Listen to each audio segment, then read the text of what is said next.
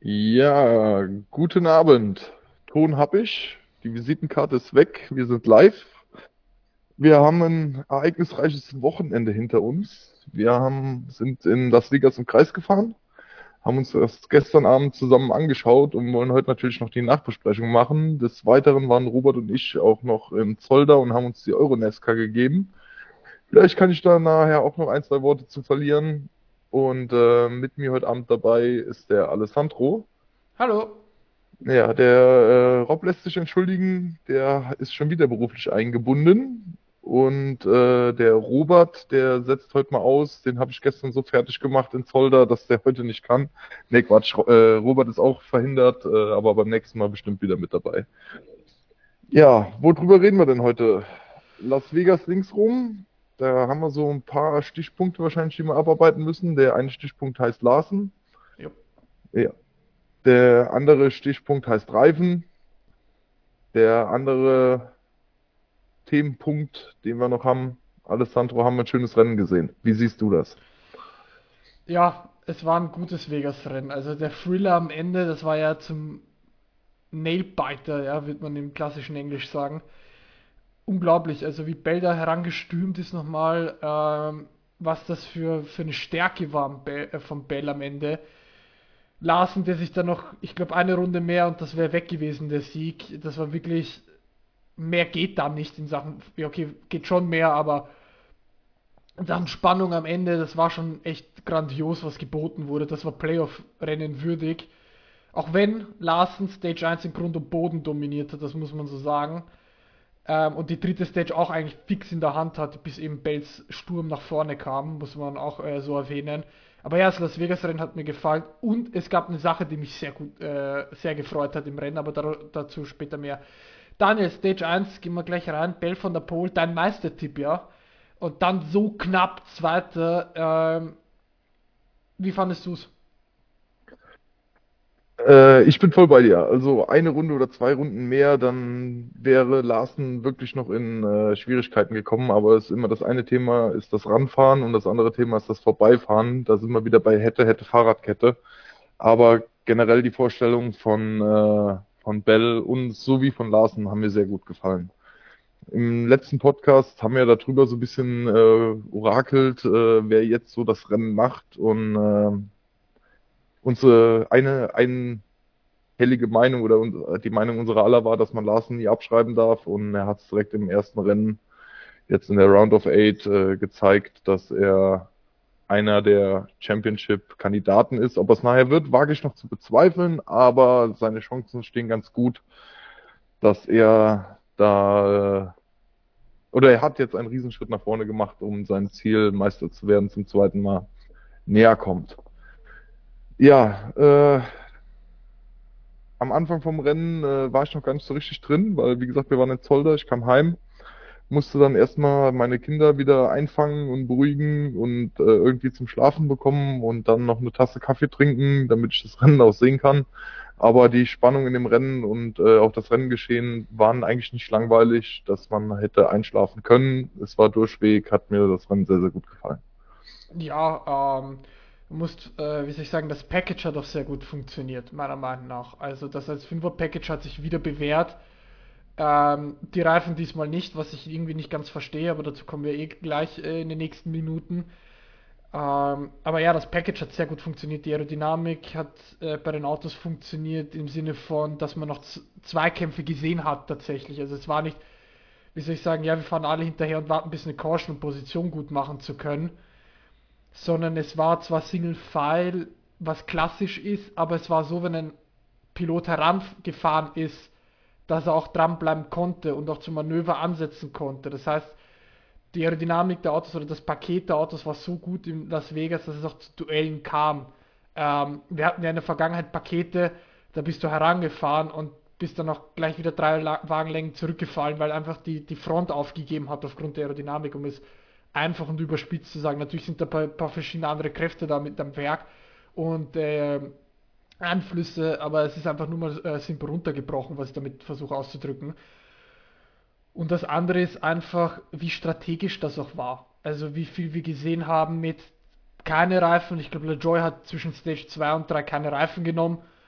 Ähm, ich glaube, das war zu dem Zeitpunkt äh, dann Keselowski zwei Reifen, dann nimmt der eine zwei Reifen, der andere nimmt vier. Also man hat wirklich ausprobiert. Gut, man muss sagen, Las Vegas ist eine Strecke, wo man das ausprobieren kann, weil es das Asphalt einfach hergibt, weil er einfach sehr, sehr gut ist. Ähm, aber es war doch wirklich spannend zu beobachten Las Vegas hat geliefert. Aber ich denke, Robert, ah, Robert sage ich schon, Daniel, von der ersten Stage, die Larsen ja wie gesagt den Grund und Boden dominiert hat. Äh, Keselowski in Stage 2, der Kniff mit nur zwei Reifen beim Boxenstopp und dann am Ende gibt es nochmal gelb, so 10, 15 vor, vor Stage Ende gibt es nochmal gelb und Keselowski nimmt zwei, Larsen nimmt vier und stürmt da durch und holt sich den Stage 2 Sieg. Bitter für Keselowski, aber es, äh, wie soll ich sagen, es war doch gut zu sehen, warum man vier Reifen nehmen sollte. Also ich glaube, La Larsen musste diesen Move machen, weil er einfach diese Stage-Punkte braucht. Die brauchst du einfach. Äh, gut, dann hat er halt gewonnen am Ende. Das heißt, er ist jetzt im Finale, das interessiert ihn jetzt nicht mehr so. Aber ich fand das sehr, sehr schön zu beobachten. Wie hast du es empfunden? Gerade Stage 2. Ich habe es mir ein bisschen genauer angeguckt oder versucht ein bisschen genauer anzugucken, weil das, was du angesprochen hast mit den zwei und vier Reifen. Ähm, es ist ja am Ende mit den Reifen nicht knapp geworden, weil die, die Cautions oder die Vorfälle, die kamen, wo alle an die Box gefahren sind, im Folge dessen, über das Rennen relativ gut verteilt waren. Das hat ja. sich nicht geknubbelt, nicht weder am Anfang noch am Ende. Es war relativ gut verteilt, die paar Reifenschäden und Ausrutscher, die wir hatten. Ähm, es waren circa sechs bis sieben Runden. Die Leute, die zwei genommen haben, gegen die Leute, die vier genommen haben, dadurch in der Box zurückgefallen sind, bis die, die die zwei genommen hatten, wieder einkassiert haben, waren sechs bis sieben Runden. Deswegen war auch in der, äh, in der, am Ende dann von Stage 2 auch zu erkennen, es waren noch 20 Runden zu fahren und man wusste, dass die Leute mit vier Neuen, die mit zwei Neuen alle noch kassieren. Und ähm, genauso wie es in Stage 1 auch der Fall war. Ja, das, ähm, ja, Boxenstopps, Bell als erstes, Bells Pits Crew haut einen hammermäßigen Boxenstopp ja. raus, bringt ihn damit in die Führung und ähm, die Clean Air war ziemlich maßgebend. Vorne in der Clean Air wegzufahren, ähm, hat einem einen riesen Vorteil gebracht. Und äh, ein Boxenstopp äh, später, dieselbe Boxencrew, es war jetzt kein Riesenpatzer, aber es hat ihn doch dann die entscheidenden Zehntel gekostet, wo er dann anstatt als Erster aus der Box nur noch als Vierter aus der Box fährt. Ja, da merkst du einfach, wie, wie brutal die Boxenstops geworden sind, äh, wie schnell und fehlerfrei sie sein müssen. Man muss ja das Wort müssen verwenden in dem Fall. Dazu will ich aber auch kurz einwenden, es gibt beim Twitter und, und YouTube-Kanal und Instagram-Kanal von Stuart Haas Racing, da wird zum Boxenstopp in der Next Gen Era erklärt von einem Pit Crew Member, von einem Front Tire Changer, ich glaube John Bernal heißt der. Äh, Empfehlung, wirklich euch das anzuschauen, damit man auch einfach tiefer versteht, wie schnell das gehen muss. Also wir reden da jetzt, wie soll ich sagen, am Anfang der Next Gen Ära haben wir von 10 Sekunden Stops gesprochen. Jetzt reden wir von 8,5. Von genau. 8,5 in 8,5 Sekunden kann ich mal vom Sessel aufstehen. Und die Jungs machen da, machen da einen Boxenstopp fertig mit vier Reifen, Tank und Halleluzi weg da. Also da versteht ihr, was für Sportler und Athleten das sind, Leute. Ähm, aber ja, athletisch war dann auch, ja, wie soll ich sagen, die, die Show von JJ Yaley, weil er hat zwei Führungsrunden gesammelt, Leute. Bam! Zwei ganze Führungsrunden. Ich weiß, es sagt euch nichts. Ich als Yaley-Fan, mich freut's. Das war mein Highlight des Tages gestern. Ja, mir sind die zwei Führungsrunden auch aufgefallen, aber ich wollte es eigentlich das noch schreiben. ich wollte eigentlich noch auf, auf, Twitter schreiben, aber da war er schon wieder weg. Ja. mit seiner Führungsrunde. Das war strategisch bedingt. Aber Leute, ob strategisch bedingt oder nicht, JJ Yeley hat zwei Führungsrunden gesammelt. Ja, er kommt, seinem ersten, er kommt seinem ersten Sieg immer näher. Ja, ja, ja. Pass auf, in Phoenix gewinnt er dann. Na, Spaß. Hör auf, ich habe kein Geld für das Tattoo, vergiss das. Ich bin Student, ich bin arm. Ähm, hast, du, hast du schon mal was vom Abbruchrennen gehört? Oh, hör auf. Da sollen schon mal die unmöglichsten Leute gewonnen haben. Ja, so. Bitte nicht. Bitte nicht. Ja, aber Stage 3, also äh, springen wir doch noch ganz kurz rein. Wie gesagt, Larsen fährt da vorne weg, der macht, was er will. Ähm, klar, die Cautions gab's, dazu kommen wir auch gleich, weil sie reifenbedingt waren. Aber dieses Finale, ich so, ich saß da, okay, Larsen hat das Ding, ich so 30 Verschluss, Larsen hat das Ding gewonnen. Keine Chance mehr für wen. Und dann kommt Bell. Und dann kommt Bell, aber als hätte der 100 PS mehr. Der kommt daher und Okay, drei Zehntel weg. Okay, Larsen steckt im Verkehr fest, da kann man sagen, die drei Zehntel Verkehr bitte. Clean Air, beide, kein Verkehr und Bell, zwei Zehntel, drei Zehntel. Es geht immer so weiter. Und ich denke mir so, das ist jetzt nicht dein Ernst, oder? Hat Belling einen Nachbrenner? Und er kommt dran, er ist dran. Fünf Runden vor Schluss, ich denke mir, nee, komm, das gibt's jetzt nicht. Bell holt sich das Ding jetzt nicht weg von Larsen. Weißt? Und dann im Finale, ähm, Bell am Bumper von Larsen aus der letzten Kurve raus. Ich habe geschrieben, glaube ich, eine halbe Wagenlänge. Ich habe das Zielfoto nochmal gesehen. Es war doch eine ganze, aber es war so knapp, dass das Auge getäuscht hat. 82.000 auf der Linie. Was ich verstanden habe und schnell äh, nachgeguckt habe, war, dass es das zweitengste Las Vegas Finish gewesen sein soll seit Beginn der Messungen über äh, Finishes in Las Vegas. Ähm, das war schon eine enge Nummer. Also, das war eine enge Nummer. Und die, man muss dabei sagen, das ist ja auch so, wie ich diesen Bell einschätze. Der ist zwar in der Lage dazu, einen Dick-Move zu machen. Ich bin der festen Meinung, dass er weiß, wie das funktioniert. Ja. Weil sonst kommst du nicht in Escaliga Nummer 1. Aber er hat ihn nicht gemacht. Er hat den Dick-Move nicht gemacht. Er, er, hätte ihn abschießen können, er hat es nicht getan, weil ich, er wahrscheinlich so von sich überzeugt ist oder so ein gutes Feeling hat, dass er in den anderen zwei Rennen irgendwo noch eine Chance sieht, wieder ein äh, super Ergebnis rauszufahren. Weil Stand jetzt, nach dem Rennen, steht er unterm Cut mit minus zwei. Und äh, da ist noch alles drin. Obwohl, obwohl das eh alles noch ganz eng beieinander ist. Der einzige, der halt jetzt Probleme hat, ist Blaney, aber das kam ja erst nach dem Rennen. Obwohl der auch während dem Rennen Probleme hatte, also dem sein Auto lag ja überhaupt nicht. Wenn man dem auf den Arsch geguckt hat von dem Ford Mustang, der ist ja hoch und runter gesprungen, das war ja abnormal. Ja. Äh, nur so äh, am Rande. Aber wie gesagt, mein Highlight von diesem Rennen war, dass Bell Larsen nicht abgeschossen hat. Ja, Larsen hat ja in der Victory Lane dann gesagt, dass er dankbar ist, dass Bell so fair gewesen ist. Ähm, ja gut, man muss verstehen, die zwei kennen sich, ja. Die haben ja also positive Vergangenheit, die zwei. Das sind ja beides Dirt Track Jungs, Sprint Car Jungs, die fahren alles, was vier Räder hat auf dem, auf dem, auf dem Dirt. Also die wissen, wie es da zugeht. Und ich sag mal so, wäre Hamlin hinter Larsen gewesen, weiß ich jetzt nicht, ob das so ausgegangen wäre. Also ich, bei der Vorgeschichte zum Beispiel in Hamilton und Larsen haben, ich glaube, da hätte es mehr als nur ein, hey, ich bin auch mal da gegeben. Da hätte es auch mal ein, jo, Bumper zu Bumper und dann hast du halt Pech gehabt, gegeben. Ähm, aber ja, Pech gehabt haben auch einige Fahrer mit den Reifen. Das hat auch schon begonnen im Training von Las Vegas. Äh, Elliott und Suarez mussten ins Backup-Auto dann in der Folge. Äh, das hat nicht ganz funktioniert, wie es sollte. Das Problem ist, äh, man muss verstehen, Goodyear hat dieselbe Mischung gebracht für Las Vegas, die seit letztem Jahr Herbst in Vegas verwendet wurde. So, das heißt, man kennt den Reifen, man weiß, wie der funktioniert, wie der operiert, wie der arbeitet in Las Vegas, er kennt die Belastungen, man hat die Daten.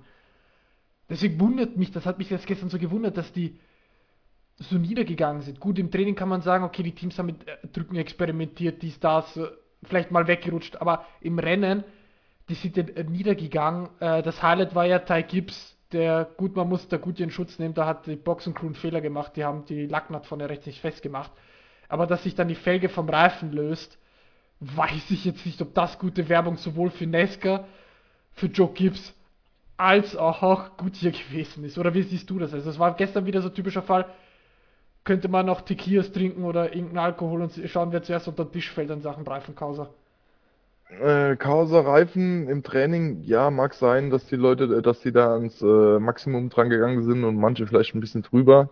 Im Rennen würde ich es nicht so weit auf hoch aufhängen, weil es waren zwei mal dieselbe Marke und es waren auch zwei Teamkollegen, denen das passiert ist. Mit äh, Hosova und Eric Jones. Ja. Die äh, vom selben Team kamen, die wahrscheinlich äh, mit ihrer Abstimmung auch miteinander geredet haben, hey, wie macht ihr das? Und ähm, da ist wohl dann bei beiden Crew Chiefs, ähm, sagen wir mal, vielleicht ein bisschen übers Limit gegangen worden mit den Reifendrücken, obwohl die ja beide um die goldene Ananas mitfahren und ähm, wahrscheinlich nicht unbedingt in Zugzwang sind, irgendwo zu bescheißen oder an, an, ans Limit hundertprozentig dran zu gehen, sondern ähm, auch mit einem äh, ich sag mal, etwas sichereren Setup vielleicht besser bedient gewesen wären. Deswegen, ich würde jetzt nicht so viel da auf den Reifen rein interpretieren, weil das, denke ich, ist eine äh, Teamgeschichte. Dann, ähm, Was war der andere Punkt, den du gefragt hast? Ja, mit Bowman und Ty Gibbs und die, die, die Briscoe auch die letzt, äh, die auch da, bei denen sind ja auch die Reifen niedergegangen.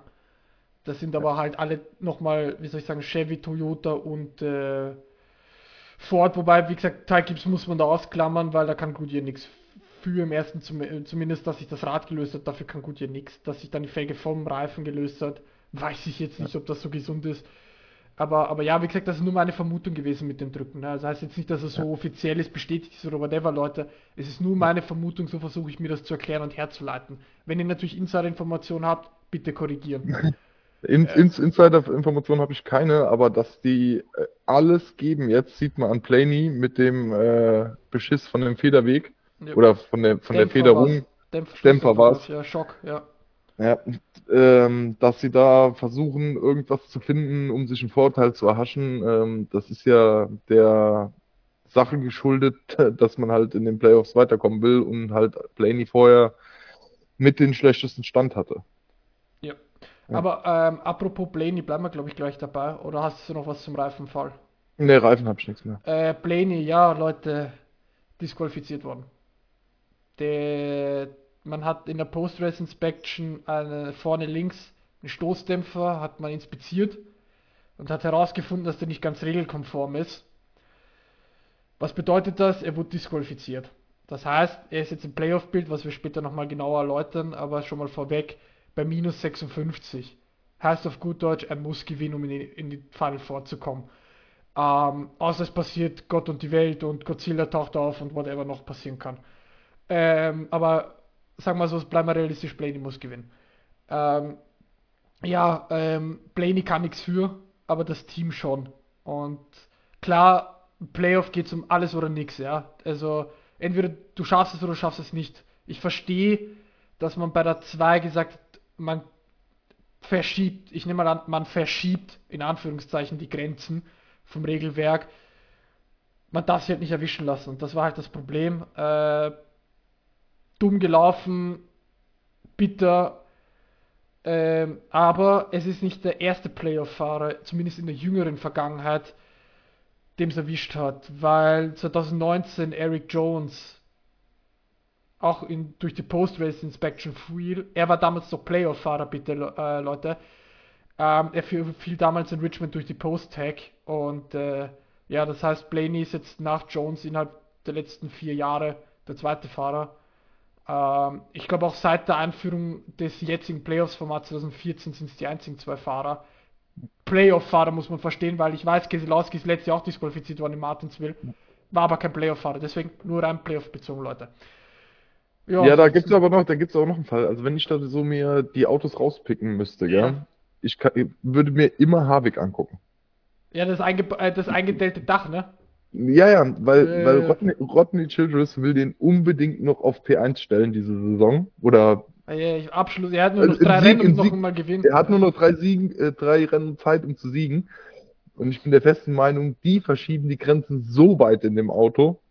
Aber in Las Vegas hat es nicht viel gebracht. Wo kam er an? 16, 13, 14, 15, 16? Also, irgend, also, war unauf, also eigentlich ja klar, hin und wieder war er mal im Bild, aber ansonsten war er ja ja gut, Stage 1 war, war ja taktikbedingt ab und zu mal in den Top 10 unterwegs, aber bei Stuart Haas ging wieder nichts.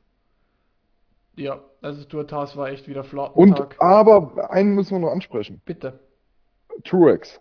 Oh ja.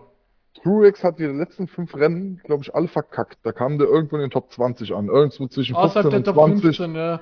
Immer außerhalb der Top 15 kam der ins Ziel und hat seine ganzen gesammelten Playoff-Punkte während der Saison jetzt alle schön verspielt. Yep und äh, kommt jetzt langsam wieder unter Zugzwang und fährt in Las Vegas auf P8, glaube ich, ins Ziel. Irgendwie so. Ähm, das heißt, wenn er, wenn er äh, seine Playoff-Teilnahme irgendwie sichern will, hat er, glaube ich, gemerkt, er muss sich jetzt wieder konzentrieren auf das, was er da tut. Ja. Und mal wieder Ergebnisse liefern und das ist ihm in Las Vegas gelungen. Das ist mir so aufgefallen, weil die letzten Rennen oder die fünf Rennen davor alle mega schlecht waren. Ja, das Gute ist, jetzt kommt Homestead und Homestead hat das schon mal gewonnen. Wir erinnern uns 2017 an die Meisterschaft. Ja. Ähm, letztes Jahr gab es ja dieses Problem an der Box, wo es, äh, ja, ich glaube, Larsen ihn in, in den Boxenstar reingedreht hat. Dazu gibt es auch bei Joe Gibbs Racing auf den Social Media Kanälen ein ganz witziges äh, Video dazu. Äh, wir dürfen es witzig nennen, weil niemandem was passiert ist zu dem Zeitpunkt. Ähm, und ja, aber Truex ist immer so, jetzt wirklich, da ist mir aber auch aufgefallen, Round of 12 mehr so under the radar, ne? Also Mhm. so irgendwie so durchgewuselt.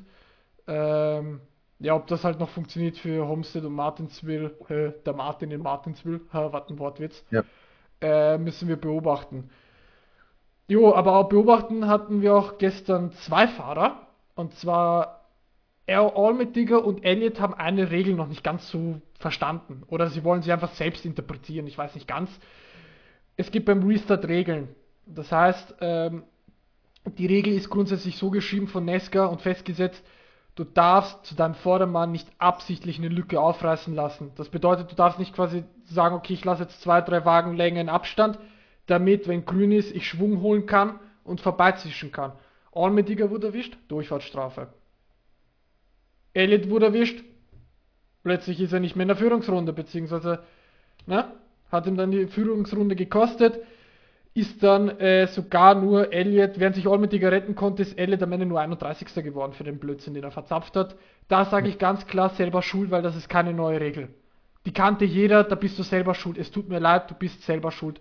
Und bei Elliott ist es halt bitter, weil die 9, die Startnummer 9 bitte, noch in der Owner Playoff Wertung ist. Die fährt da noch mit, Leute. Die, Elliott ist als Fahrer in den Playoffs nicht drin.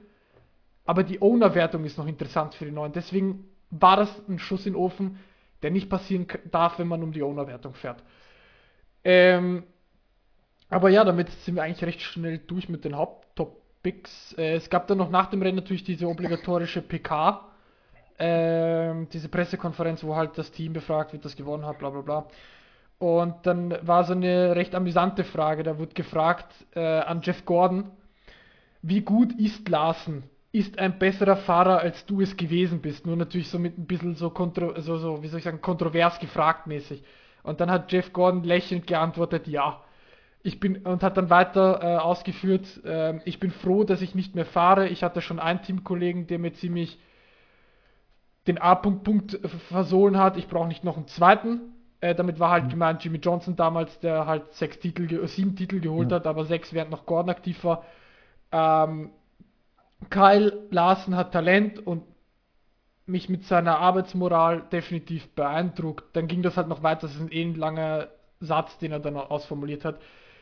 Aber ich sag mal so, ja, wenn Jeff Gordon, ob er es jetzt ganz ernst gemeint hat oder nicht, darf jetzt selber interpretieren. Aber wenn Jeff Gordon so antwortet mit Ja, also ich meine, ja, Larsen kann Auto fahren, da brauchen wir nicht drüber reden. Da gibt es keine zwei Meinungen, Larsen kann Auto fahren. Ähm, also dass er so hoch geadelt wird, noch so, wie soll ich sagen, jung in seiner, ja okay, jung ist er vielleicht nicht mit 32, 33, nee, was ist denn da, 30, ne? 31, 30 sowas, ne? Ich habe gerade gar keine Ahnung. Ich glaube 30, 31 ist er mittlerweile. Aber dass er trotzdem für Nesca-Verhältnisse noch, ja, wie soll ich sagen, relativ jung ist oder vielleicht Teenie-Alter erreicht hat für Nesca-Cup-Verhältnisse, ähm, ist das schon, ja, eine Adelung. Also von dem Jeff Gordon persönlich. Ja, das, das Larsen, mit dem immer zu rechnen ist, ist klar. Und ähm, seine Arbeitsmoral muss stimmen, weil sonst fährst du nicht Dirt Track unter der Woche, fährst Cup am Ende und bekommst dann noch von deinem Chef das Vertrauen, dass er dich noch einen Indycar-Einsatz nächstes Jahr schickt. Apropos Wenn- den Rookie-Test, ne? In, äh, die Woche. Genau, den hat er bestanden, ja. Ja. ja. Ähm, da waren mehrere Rookies unterwegs. Ja, Namen, die ich aber- Namen, die ich noch nie gehört habe. Aber Indycar ist ein anderes Thema. Ja, die Hauptattraktion war Larsen, darf sich, er hat den Rookie-Test geschafft, er darf sich nächstes Jahr fürs Indy 500 qualifizieren, darum ging es. Genau, er darf, er darf am Qualifying teilnehmen, genau. Das müsste aber mit dem Teufel zugehen, wenn er das nicht packt. Ja, gut. Ja. Da Äh, freue ich mich schon drauf. 24. Mai ist das, glaube ich. 24. das Mai nächstes Jahr. Erst äh, Indy 500 und dann noch das Coke 600 hinterher. Und das Monaco und der Monaco Grand Prix auch am gleichen Sonntag, wenn es Ist auch am selben Sonntag, Es ist ja immer genau. dieses Tribble mit Indy 500, Monaco und Coke 600. Und Larsen, Leute, keine Angst, Larsen wird nächstes Jahr auch das Coke 600, also das Coca-Cola 600 fahren. Er wird einer der Fahrer werden in der Geschichte, ich glaube nach Kurt Busch, Tony Stewart und wenn es nicht noch so gab, die das, da- das die 1100 Meilen Challenge an einem Tag absolvieren wollen. Jo, ich meine so, sag mal so, das Indy 500 ist schon hart genug. Das Coca-Cola 600 ist schon hart genug, aber beides an einem Tag.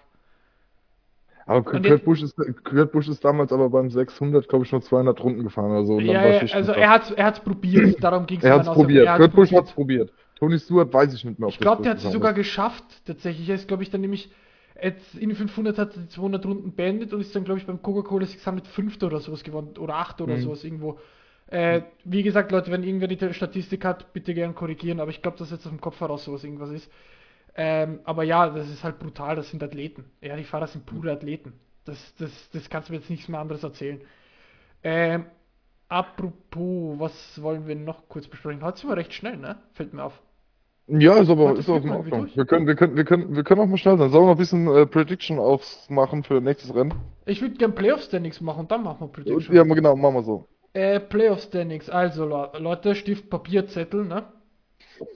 oder Na, in der App gucken. Oder in der App oder. Oder bei uns auf der Homepage. Notebook oder was auch immer noch mittlerweile heutzutage zur Verfügung steht. Playoff Standings nach Las Vegas. Larsen hat gewonnen, ist damit in den Final Four. Den interessieren Homestead und Martinsville in puncto Siegen nicht, wenn man es so auslegen will. Byron L plus 11 überm Cut, Truex plus 3, Hamlin plus 4 äh, überm Cut. Bell ist bei minus 3 unterm Cut, Reddick ist bei minus 15, das ist mein Meistertipp der Reddick. Buscher bei minus 23, ich glaube die Überraschung der Playoffs schlechthin bislang. Und Blaney bei minus 56. Wie gesagt, Blaney must win, bei Buscher sehe ich auch ehrlich gesagt must win. Äh, weil bei so einem engen Feld glaube ich nicht, dass er 23 Punkte aufholen kann. Bei Reddick ja, es 15 ist langsam, langsam, ist langsam, lang, lang, langsam. Aber es bei noch, Reddick... Es sind, es sind noch zwei Rennen. Es, ist ja, also es sind nur zwei. Du brauchst nur bei gewissen Fahrern ein DNF oder ein Crash ja, stimmt, oder sonst irgendwas. Dann ist minus 17 ganz schnell egalisiert. Also ja. ich würde den Pusher noch nicht in eine Must-Win reinschwätzen, ähm, obwohl ich es mit Ford sehr, sehr schwer ja. finde, da jetzt noch mitzuhalten. Es sind nicht umsonst zwei Chevys, vier Toyotas und zwei Fords noch dabei. Ja. Und äh, also, 20, 20, äh, ja, es sind ja drei, drei Joe Gibbs, ein 2311, zwei Hendrick, ein RFK und ein Penske. Genau. Also ich sehe es relativ schwer für die Fords da äh, noch was zu reisen. Aber wir lassen uns überraschen, was da kommt. Achso, das waren äh, Standings. Jetzt sind wir schon bei, bin schon in die Predictions Ja, aber gute Überleitung. Also, erzähl mal, äh, wen sagst du in Homestead voraus und was sagst du für, äh, wer glaubst du sind die Final Four? Meine Final Four habe ich ja schon mal genannt. Und äh, die, existi die existieren eigentlich sogar noch. Also noch ist es möglich. Die, ähm, die Sache ist, meine Siegertipps wie immer erst nach der Quali, wenn ich ja, sie bei uns auf der Homepage eingetragen habe. Also ich glaube, ich werde Bell wahrscheinlich in einem von den beiden Rennen nochmal eine Chance geben, einen Sieg einzufahren. Mhm. Obwohl wahrscheinlich, da wirst, wirst, du wahrscheinlich komplett anders sehen. Ich sehe ihn in Martinsville vielleicht im Sieg, noch nicht in Homestead. Aber ein Offset-Sieg ist in Homestead auch drin. Ja, obwohl, aber Truex, obwohl, obwohl, obwohl ein Truex auch, es kommt darauf an, was die anderen machen. Ich habe das schon mal in einem unserer ersten Podcasts gesagt die sollten am Ende der Saison höhere Preisgelder ausloben. Und zwar damit das Rest, der, der, damit der Rest des Feldes auch noch Vollgas mitfährt. Die vor, allen Dingen im Finale, so vor, vor allen Dingen im Finale und nicht die äh, Final Four dann da geschont werden oder die Round of Eight geschont werden, ähm, sondern dass alle, was ich im Finale eine Million extra kriegen und dann alle volle Suppe mitfahren und es nicht dann in äh, vier Fahrerinnen gibt. Das mal nebenbei. Äh, ja, Deswegen vielleicht ein Homestead, ein Truex Überraschung. Möglich, glaube ich aber auch eher nicht. Ich denke eher, dass wir noch einen Byron und einen Bell-Sieg sehen. Oh, ich glaube Homestead wird Byron. Ich glaube, Homestead ja. wird Byron. Ich glaube, der wird wieder. Ma also, und Martinsville Bell. Byron ist so stark. Also ist, meiner Meinung nach sind Byron und Larsen die Favoriten auf den Titel. Also die zwei sind definitiv mein, auf meinem Zettel in den Final Four. Reddick, gut, Reddick muss ja auch, weil mein Meistertipp. Und äh, sonst nehme ich Hamlin als vierten. Also, so, das ist halt, ja. Oder wie wäre es mit der Vorstellung? Weil du ja gesagt hast, die fahren in, im Final Four immer so, so, wie soll ich sagen, passiv mit, alles was nicht in Final Four Kontingent ist. Wieso macht man sich beim, wie beim ersten Cast-Teil? Man schickt sie auf eine Strecke, sagt hier, jetzt fahrt ihr da zu dritt oder in dem Fall zu vierten Rennen aus und der Sieger am Ende räumt alles ab. Da gibt es keine Kontroverse mit, ja, der hat mich aufgehalten, der wollte noch Paybacken und whatever es noch nicht gegeben hat. Ähm, sondern da gibt es pures Racing, flat out über, keine Ahnung, 200 Runden oder whatever und dann gib ihm. Ähm, aber Mein, mein, mein, äh, zur Vollständigkeit halber, meine ja, Final Four ist äh, Byron, Hamlin, Bell und Larsen.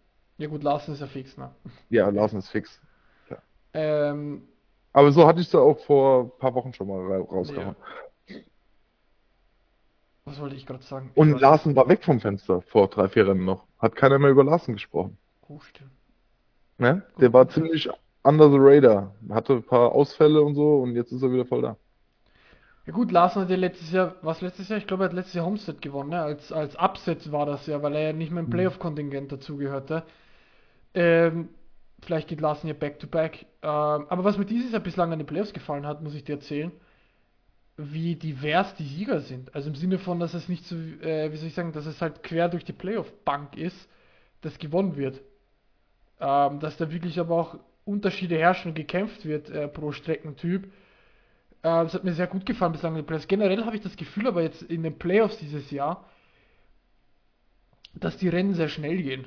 Also irgendwie, Ja. dass die, die Gelbphasen sehr wenig geworden sind. Also verhältnismäßig ja bitte Leute, aber sehr wenig geworden sind, die Gelbphasen, und äh, dass das Rennen, die Rennen immer sehr schnell vonstatten gehen. Also wir hatten ja dieses Jahr ja schon in Watkins Glen im Regular Season Rennen, ich weiß, aber das war das erste Cup-Rennen, was über die volle Distanz ging, was in weniger als zwei Stunden zu Ende war. Ich glaube eine Stunde 59 und ein paar Sekunden oder sowas. Ähm, also Und, gestern waren wir auch wieder vor zwölf im Bett. ja, wir waren bei 2 Stunden 57 Minuten, ein paar gequetschte Mhm. Sekunden, habe ich äh, gelesen vorhin. Ähm, also auch unter 3 Stunden, was halt, ich Zwei glaub, Stunden 47. 4, 47 waren es? Okay, dann waren es 47, dann habe ich mich verlesen. Äh, aber, 74 geht nicht, da muss noch eine Stunde dabei rechnen. nein, ich habe 57 gesagt.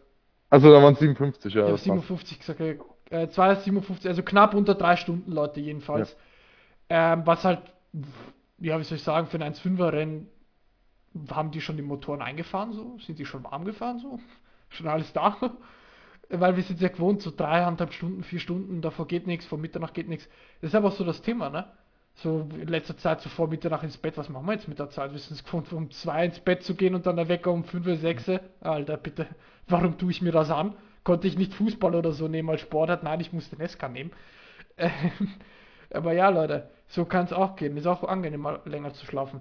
Aber, ähm, was noch? Ja, genau, Euroneska. Ähm, in Zolder das Finale Free Racing war wieder dabei. Ähm, haben solide abgeschnitten, meinem Empfinden nach. Ich glaube, einmal 15., einmal 11. Ähm, es gab auch einen Sieg eines deutschen Teams und deutschen Fahrers. Ähm, und zwar die Startnummer 99 von Bremotion ähm, mit Tobias Downhauer als Fahrer hat äh, in Zolder das Sonntagsrennen gewonnen. Und zwar dominant. Also ich Ja, sehr, sehr, sehr also die anderen, die, die anderen, die anderen sind über die Strecke gekrüppelt und der war der Einzige, der im Regen fahren konnte. eine Dreiviertelminute hatte der Vorsprung, also 45, 47 Ja. Sekunden sowas. Ich habe da, ich habe da noch nachgefragt, so was hat dem Tobi in, in, in Frühstücksmüsli gepackt. Ich, ich, das war ja, ich, ich dachte, ich traue meinen Augen nicht, ja. Also das war ja Wahnsinn. Ähm, aus österreichischer Sicht ist der Patrick Schober zweimal aufs Podest gefahren, mega. Ähm, in Euronesca 2 und äh, ja, ansonsten aber Euronesca, erzähl mal, wie war es vor Ort? Kalt. Schweinekalt. Wir hatten, dachte. Wir, hatten, wir hatten einen Tag vorher noch 27 Grad oder 25 bis 27 Grad hier und dann über Nacht fährt hier eine Kaltfront durch. Ähm, es war sackenkalt. Ja. Und ähm, der äh, Lactosius infusius Also hatte Kai. sich ja, der unser Kai hat sich auch angekündigt. Übrigens, ich glaube, er ist sogar im Chat. Hallo Kai. Ähm, hatte sich auch angekündigt und äh, Robert und ich waren auch da. Wir haben das Ganze aber als Family Event gemacht. Das heißt, wir hatten unsere Kinder und Frauen dabei. Und ähm, ja, wir kamen an, es war sehr kalt, dadurch waren die äh, Kinder etwas anstrengend, weil Ja. mit T-Shirt und Sonnenschein wäre schöner gewesen. Ja. Aber Ver Veranstaltung super, gell? Also Veranstaltung absolut super. Die hatten so einen extra Kinderbereich da aufgebaut mit, ähm, mit Hüpfburgen, Kinderschminken, Ausmalen, irgend so ein Spiel, wo man Bälle reinwerfen musste und dann ist so ein Pferd auf dem Bildschirm weiter gesprungen. Da haben wir dann unsere Kinder und Frauen geparkt und der Robert und der Kai und ich sind losgezogen, haben dann mit äh, den Leuten, die man so kannte und kennt, äh, ein bisschen Smalltalk gehalten. Mit äh, 3F haben wir gesprochen, mit André Wiegold haben wir gesprochen. Ja, wir waren gut essen und äh, rund um, äh, da wir dies Jahr halt äh, nicht so äh, LTO-mäßig unterwegs waren, sondern privat, haben wir auch beide Rennen gesehen. Äh, in zwei verschiedenen Schikanen haben wir uns die angeschaut. Und äh, rundum war das eigentlich ein äh, gelungener Tag. Es war nur leider sehr, sehr kalt. Ja, ich meine, ich war ja vor zwei Jahren in, in Zolder, ja. Ähm, abgesehen davon, dass das Paddock absolut, ich weiß nicht, wie man sowas zusammenbasteln kann, äh, sowas architektonisch, äh, also man muss verstehen, für alle, die noch nicht in Zolder waren, die Boxen sind nicht auf einer Ebene mit den Trucks. Also zumindest nicht dieses ganze, ganze Paddock. Es, es ist so eine Senke nach unten und jeder, der in Zolder schon mal war, Zolder war, weiß, von was ich spreche. Ähm, aber ja, es war ein klasse Oronesca-Finale. Es freut mich auch, dass ihr so Spaß hattet. Ihr wart ja schon, du und Rob wart ja schon in, in Oschersleben dabei. Ähm, ich habe ja nach äh, Rom, habe ich, ja, nicht mehr. Und, äh, ja, was soll ich sagen? Schon cool zu sehen, dass es auch, ich glaube, deine Kids gefreut hat, ne? eure, eure, eure Kids, eure Frauen, euch gefreut hat. Das ist halt äh, Euronesca, Leute. Also für alle, die noch nie auf einem Event waren, Euronesca, Nächstes Jahr ist Oschersleben im Kalender, Venray ist im Kalender, Most ist im Kalender für alle, die so näher zu Most wohnen. Ähm, also da ist wirklich geboten. Euronesca ist eine sehr empfehlenswerte Rennserie. Sie perfekt auch, finde ich, als Nesca-Einsteigerserie, um mal zu verstehen, was Nesca ist. Ähm, was es da geht, auch wenn es viel Rundkurs ist, aber ne, Euronesca ist einfach geil. Also man kann es einfach nicht anders sagen, es ist geil, es wird viel für Familien geboten, es wird viel für Zuschauer geboten man kommt voll auf seine Kosten, man hat alles da, was man braucht. Geiles Racing, enges Racing. Ähm, und ich kann wirklich nur jedem ans Herz legen, falls ihr noch nicht da wart, legt die paar Taler, die es dafür braucht, hin, bucht den Urlaub beim Chef und wenn der Chef nervt, sagt einfach, Chef, du kommst jetzt mit, dann nervst du nie wieder, sondern dann nervst du mich, wann gehen wir wieder an die Strecke. Ähm, und äh, ja, wirklich, Großartig. Und, äh, für, und wie gesagt, wir, wir, ich, hatte, ich, ich, hatte meine Tochter auf dem Arm und meine Frau hatte meine andere Tochter auf dem Arm. Ich habe Zwillinge. Äh, und dann standen wir ähm, bei 3F und die waren alle in Gespräche, die haben uns äh, noch nicht gesehen gehabt und nebendran standen drei Autos in einem Paddock, nebeneinander in einer Garage. Und ähm, dann winkte schon ein Mechaniker von dem daneben stehenden Auto, äh, äh, dürfen ruhig näher kommen. Also ist uns so ein Absperrband, wo heißt so, hier bis hierhin könnt ihr laufen. Ja. Es hat auch mit und, Sicherheitsgründen ähm, danach, zu tun tatsächlich. Genau, und danach, danach äh, standen halt die Autos standen aufgebockt und dann durften meine Kinder reingucken und durften äh, äh, mal den Kopf ins, äh, ins, äh, ins Auto reinstecken und alles äh, erklärt worden. Ähm, wie gesagt, meine Kinder sind halt noch nicht zweisprachig, die können halt nur Deutsch und da ist halt, äh, weil wir ja in Belgien waren, hat, äh, wurde Englisch gesprochen in den meisten Fällen. Ähm, ja, und dann äh, kam Ryan Vargas um die Ecke, den ich ja schon aus Oschersleben kannte. Der hat mich erkannt, hat mich gesehen, kam zu mir und hat dann äh, meinen Kindern einen High Five gegeben. Und also so Fistbump, wie sagt man dazu? Ja, Fistbump. Äh, ja, man ja. sagt einen deutschen Fistbump mittlerweile dazu. Ähm, so ein Corona-Gruß quasi. Ja. Ähm, hat er mit meinen Kindern gemacht und danach sind meine Kinder nur noch durch die Gegend gelaufen und haben gegenseitig äh, hier den äh, Fistbump geübt. Äh, also es war rundum äh, ein, ein schöner Tag und äh, ich glaube, der Kai und der Robert, die hatten auch Spaß. Haben uns nur bei MS Modellautos noch mit einem kleinen Auto eingedeckt, so damit das. die Kinder noch, Kinder noch was zu spielen hatten und äh, wie gesagt, der Tag geht halt äh, total schnell rum. Ja, das glaube ich dir. Also, ähm, das geht echt schnell. Ähm, klar, das Wetter war ein bisschen biestig, muss man auch sagen. Klar, es ist Herbst, es ist Oktober. Mhm. Ähm, aber naja, es ist halt so. Vielleicht haben ja auch deine, deine Töchter dann im Kindergarten mehr zu erzählen in der Kita. Ähm, ich denke mal, das werden sie nie vergessen. Also das ist sicher ein Erlebnis, was sie behalten ja. werden. Genau, und der, und der, der Streckensprecher hat natürlich auf Belgisch gesprochen. Logisch, ja. Und meine äh, Kleinen standen halt immer da, ich verstehe den nicht. Ich verstehe den nicht. Ich so, ja, wir sind ja auch in einem anderen Land. Das ist wie ein Urlaub, wenn wir nach Spanien fahren. Ach so, so ist das. das. Also das internationale Flair ist schon cool da. Also, es, also wie gesagt, gern, gerne wieder nächstes Jahr. Und da haben wir ja Venray, haben sie wieder ins ja. Aufgebot gepackt. Ähm, ich denke, das werden wir ansteuern, dass wir uns da mal alle mal zusammentreffen. Ja, Venray, also ich versuche ja auch nächstes Jahr wiederzukommen in die Euronesca, die, die FH, mal schauen, wie viel das möglich ist aufgrund der Prüfungen und alles, was ich habe. Aber ich plane dann doch schon das ein oder andere Rennen vor Ort zu sein. Keine Ahnung, wie, ob Fan oder nicht. Mal schauen, was geht. Ähm, und äh, ja, also ich, wie gesagt, ich möchte auch an dieser Stelle nochmal alle grüßen, die diese Saison bestritten haben. Ähm, die ganzen Freunde, die ich, Freundschaften, die ich gemacht habe im Paddock, fühlt euch alle angesprochen. Ja, ganz besonders die Hoosier-Jungs. Martin allen voran äh, und äh, was es noch so gibt an Jungs, ja, Marco Stipp Motorsport, die ganze Truppe ist einfach nur Leihwand. Free F Racing, Promotion, die Jungs sind auch cool drauf. Blakemol, die Jungs, dann meine Frau, mein, mein Kumpel Vict und solche Geschichten. Also, Leute, seid gegrüßt äh, und äh, danke für die geile Saison, auch wenn sie für mich kürzer war, aber will ich auch mich nochmal an meiner Stelle bedanken, weil es einfach, wie gesagt, ich komme da einfach nicht raus aus der Fanbrille. Neuronesca ist einfach geil und das weiß jeder, der einfach schon mal dabei war. Aber damit ähm, wollen wir, glaube ich, auch aufhören im Schweden, äh, im, im, im Taumel. Ähm, hast du noch was zu melden, zu sagen? Ne, ich habe nichts mehr. Ich freue mich schon wieder auf äh, nächsten Sonntag. Jo, äh, ich mich auch. Und äh, ja, Leute, Freitag um 5 in der Früh, ihr kennt das Spiel, kommt der Forscherbericht zu Homestead Miami. Stand jetzt müsste ich Homestead wieder tickern. Äh, wenn es jetzt nicht ich falsch im Kopf habe, müsste ich ihn jetzt wieder haben.